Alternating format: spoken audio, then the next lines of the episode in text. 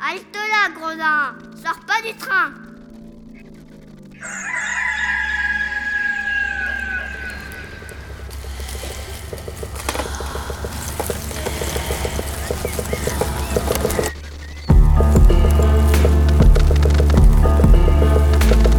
Dès ma plus tendre Plus on est jeunesse, malheureux, plus on souffre. Il faut plaindre les affligés. C'est une loi de loi de l'humanité. puis de manière ou d'autre, les consolations arrivent et la douleur s'en va. damit nun durch mich ein Unrecht Je me propose de raconter sans nouvelles ou fable, ou parabole, ou histoire, à notre. L'an 1348, la peste se répandit dans Florence. On trouvera dans ces nouvelles plusieurs aventures galantes, tant anciennes que modernes. Bonjour, c'est Pierre-Félix Gravière, je suis à Paris, dans le 19e, il fait très beau. Et je vais lire la cinquième nouvelle de la quatrième journée qui s'appelle Le basilic salernitain. Il y avait autrefois à Messine trois frères, marchands, qui demeurèrent très riches après la mort de leur père né à San Gemignano.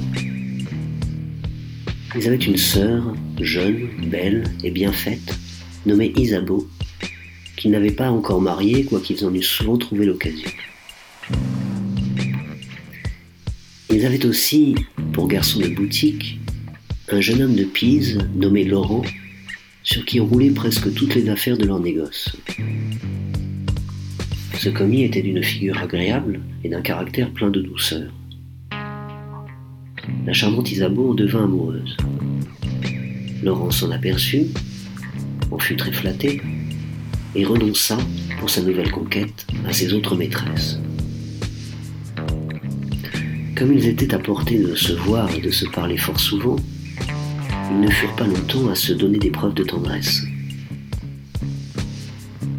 Le commencement de leur intrigue fut accompagné de tout le succès et de tout le secret qu'ils pouvaient désirer.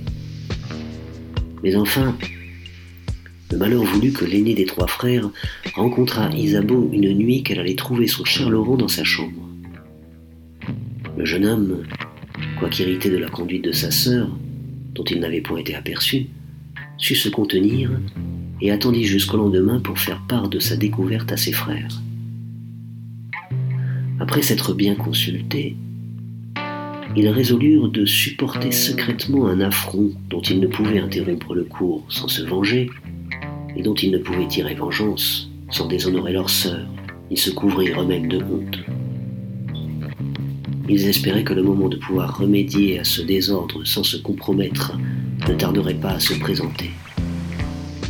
Ils feignirent donc de tout ignorer et se conduisirent avec Laurent comme à l'ordinaire, afin qu'il ne comprît point qu'il s'était aperçu de son intrigue. Cependant, comme le commerce de galanterie allait toujours son train et qu'il pouvait en résulter des suites fâcheuses pour leur sœur, ils se lassèrent d'attendre et prirent le parti de le rompre pour jamais. Dans cette idée, ils engagèrent un jour leur commis à aller se promener avec eux hors de la ville. Arrivés dans un lieu extrêmement solitaire, ils se jetèrent tout à coup sur lui et le poignardèrent, sans qu'il eût le temps de faire la plus petite résistance.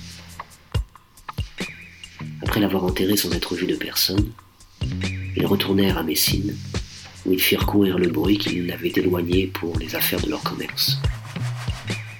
On le crut d'autant plus facilement qu'il leur a été souvent arrivé de l'envoyer en divers endroits. Et comme il ne revenait pas, Isabeau, qui ne s'accommodait point de son absence, ne cessait de demander à ses frères quand est-ce qu'il serait de retour. Un jour qu'elle le demandait très instamment, Que signifie donc ceci? lui dirent de ses frères. Qu'as-tu à faire de Laurent pour te montrer si empressé de le revoir? S'il t'arrive encore d'en parler, tu dois t'attendre à être traité comme tu le mérites. Isabeau, intimidé par une réponse si brusque, ne sachant à quoi attribuer cette menace, n'osa plus en demander des nouvelles. Cependant, elle ne cessait de penser à lui et de gémir sur la longueur de son absence. Elle l'appelait souvent pendant la nuit et le conjurait de venir essuyer les larmes que le chagrin d'en être séparé lui faisait répandre. Elle était inconsolable, mais elle n'osait se plaindre à personne. L'image de son amant ne la quittait pas un seul instant. Une nuit, après avoir longtemps soupiré avec larmes sur une absence aussi cruelle, elle s'endormit tout en lui faisant des reproches de son retardement à venir la consoler. Le sommeil ne se fut pas plutôt emparé de ses sens qu'elle crut voir Laurent en personne. Pâle, défait, vêtu d'habits déchirés et couverts de sang, et lui entendre dire ses propres mots. Hélas, ma chère Isabeau, c'est vainement que tu m'appelles et que tu te tourmentes en me reprochant ma si longue absence. Apprends, ma chère amie, que je ne peux plus revenir te voir. Tes frères m'ont tué le dernier jour que tu me vis. Et après lui avoir indiqué le lieu où il l'avait enterré, il disparut. La jeune fille, à son réveil, crut à son songe comme à un article de foi et se mit à pleurer amèrement. Lorsqu'elle fut levée, elle fut tentée d'en parler à ses frères. Et toute réflexion faite, elle n'en fit rien, de peur de les aigrir davantage. Elle résolut de se rendre seulement à l'endroit désigné pour voir si celui qui lui avait apparu était réellement mort. Ayant donc obtenu à ses frères la permission d'aller se promener de la ville avec son ancienne bonne, elle alla tout droit en ce lieu. Son premier soin fut de chercher la terre qui paraissait le plus fraîchement Elle s'arrête et creuse dans l'endroit où elle aperçoit une petite éminence. Elle ne fouille pas longtemps sans trouver le corps de son cher amant, qui n'était encore ni corrompu, ni défiguré, et voit alors avec douleur son songe réalisé. Ce triste spectacle renouvela ses gémissements et ses larmes. Mais jugeant que ce n'était pas là un lieu à s'abandonner au chagrin, elle suspendit ses sanglots pour songer à ce qu'elle devait faire du corps de son amant. Elle l'eût enlevé, si elle l'eût pu, pour le faire enterrer honorablement.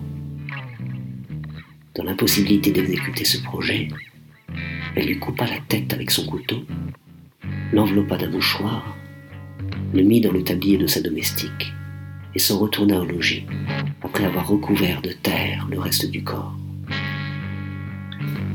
Arrivée dans sa chambre, avec cette tête, elle la baisa mille fois et l'arrosa de ses larmes. Ne sachant comment la soustraire au regard de ses frères, elle s'avisa de la mettre dans un de ces grands vases où l'on plante de la marjolaine ou d'autres fleurs.